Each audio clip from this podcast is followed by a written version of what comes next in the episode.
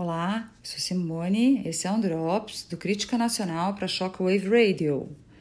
Diretor da Universidade de Brasília recebe ameaças após mandar demolir ponto de consumo e tráfico de drogas.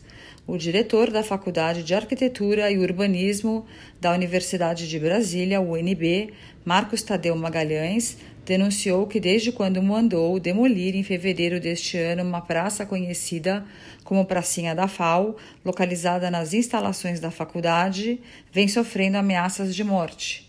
Mensagens com ameaças ao diretor foram publicadas nas redes sociais, incluindo ameaças contra sua vida, além dos xingamentos habituais feitos pela escória esquerdista, que acusa o diretor daquilo que todo esquerdista é, sem nem sempre Saber: fascista e autoritário.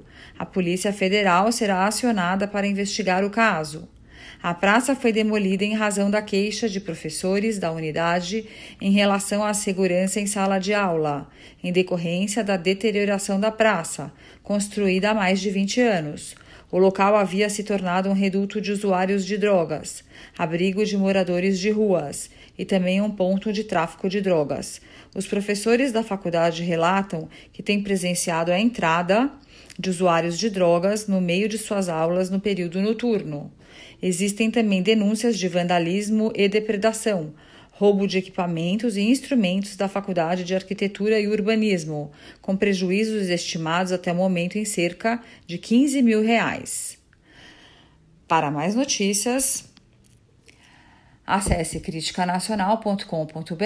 Em instantes, voltamos com mais drops para vocês.